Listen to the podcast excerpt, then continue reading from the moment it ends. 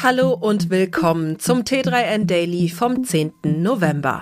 Heute geht es darum, wie viel sich beim Black Friday wirklich sparen lässt. Außerdem Gehaltspotenzial, Cell Broadcast, Twitter, Produktfälschung.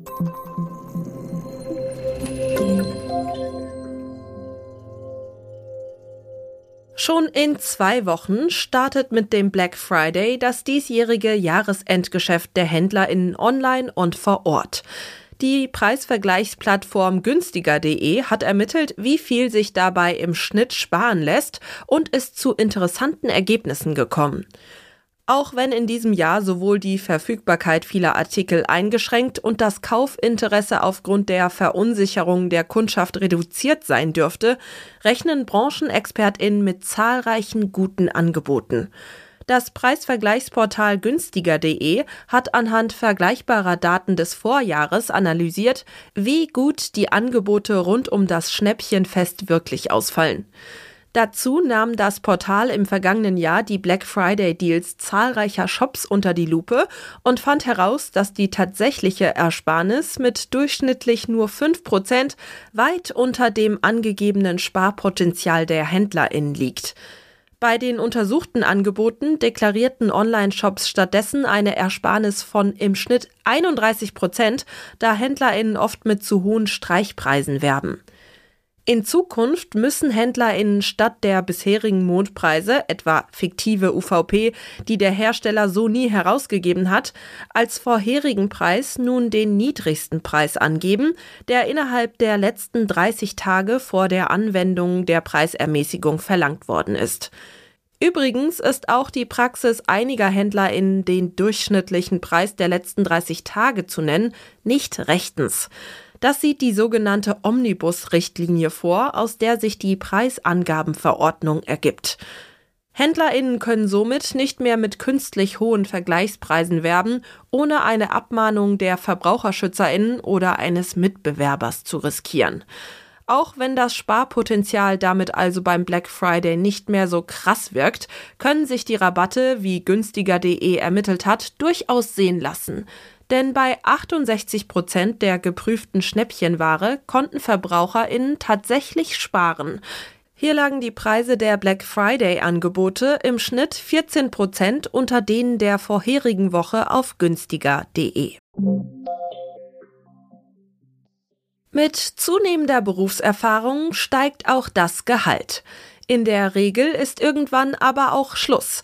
Doch wann erreichen Menschen ihr Gehaltsmaximum?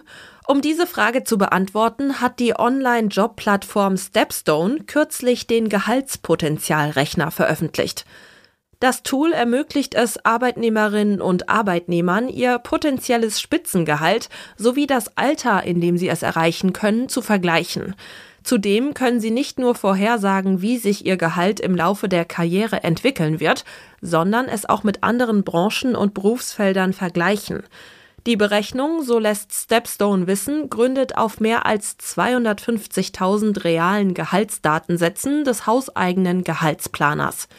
Hier sind Daten aus dem Zeitraum von Januar 2019 bis September 2020 enthalten.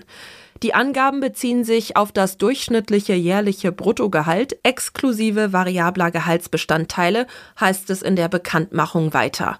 Während das Gehaltsniveau bei Berufseinsteigenden im Alter von 21 Jahren laut Analysen im Schnitt noch relativ ähnlich ist, öffnet sich die Gehaltsschere sehr schnell und geht mit zunehmendem Alter immer weiter auseinander.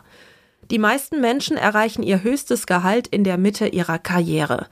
Das Gehaltsmaximum der Arbeitnehmerinnen und Arbeitnehmer wird von einer Kombination verschiedener Faktoren beeinflusst zum Beispiel von der eigenen Ausbildung, der Berufserfahrung und dem Geschlecht von Arbeitnehmenden sowie der Branche und dem Standort des Arbeitgebenden.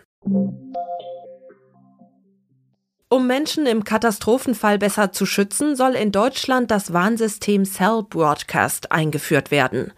Die aufwendigen technischen Vorbereitungen sind abgeschlossen. Nun werden alle HandybesitzerInnen auf den Start des neuen Service hingewiesen. Alle BesitzerInnen eines Mobiltelefons in Deutschland werden in den kommenden Tagen mit einer SMS über das neue Katastrophenwarnsystem Cell Broadcast informiert. Das teilten die Mobilfunkprovider Vodafone, Deutsche Telekom und Telefonica O2 am Donnerstag mit. Die Erläuterungen der Provider beziehen sich auf den geplanten bundesweiten Warntag am 8. Dezember, an dem das neue Warnsystem erstmals in allen 294 Landkreisen und 107 kreisfreien Städten in Deutschland getestet werden soll. Bei dem System werden Nachrichten wie Rundfunksignale an alle kompatiblen Geräte geschickt, die in einer Zelle eingebucht sind. Daher der Name Cell Broadcast. Im Gegensatz zu anderen Warnsystemen wie Nina oder Katwarn muss man keine App haben, um alarmiert zu werden. So viel Zustimmung wie für diesen Satz hat Elon Musk schon lange nicht mehr erhalten. Twitter werde viele dumme Dinge tun in den kommenden Monaten, lässt der neue Inhaber auf der frisch erworbenen Plattform seine Volkschaft wissen. Musk fügt hinzu, wir werden behalten, was funktioniert und ändern, was nicht klappt. Zumindest zum ersten Teil des Musk-Tweets passt das aktuelle Theater um die verifizierten Accounts. Ein zweiter Offiziellhaken sollte Accounts von bekannten Personen und Unternehmen kennzeichnen, um zu zeigen, dass es sich dabei wirklich um diese Person oder das Unternehmen handelt und damit den blauen Haken übernehmen. Der wiederum soll Teil des Twitter Blue-Abos werden und für 8 US-Dollar im Monat gekauft werden können. Der Offiziellhaken wurde nun aber wieder gelöscht, nicht einmal einen Tag nachdem er eingeführt wurde.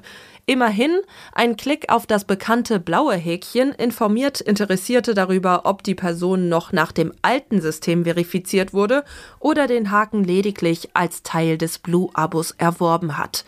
Wie genau es weitergehen wird, wer welchen Haken bekommt und wie viele es im Endeffekt sein werden, bleibt also erstmal offen.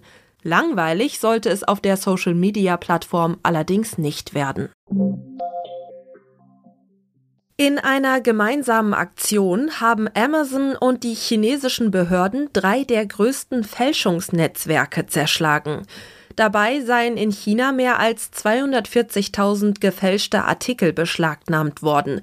Darunter finden sich beispielsweise gefälschte Luxusprodukte, Sportbekleidung und Autozubehörteile von Marken wie BMW, Hugo Boss, Lacoste und Under Armour.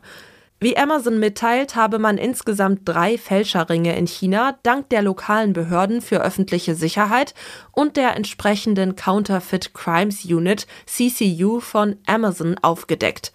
Durch Informationen und Erkenntnisse, die Amazon CCU den lokalen Behörden zur Verfügung gestellt hat, einschließlich der Standorte von Lagern und Produktionsanlagen, konnten demnach die drei großen Fälschungsringe und deren Zulieferer erfolgreich identifiziert und gestoppt werden.